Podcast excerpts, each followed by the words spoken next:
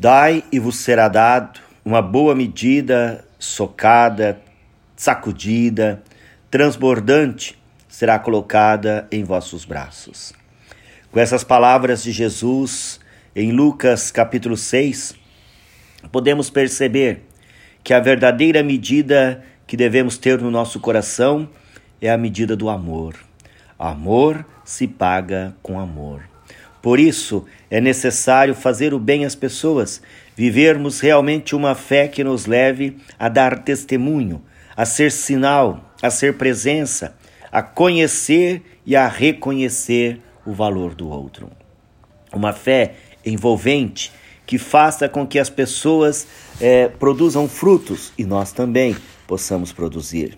Uma fé não de práticas apenas religiosas ou por formalismo, mas uma fé que transforma a vida das pessoas.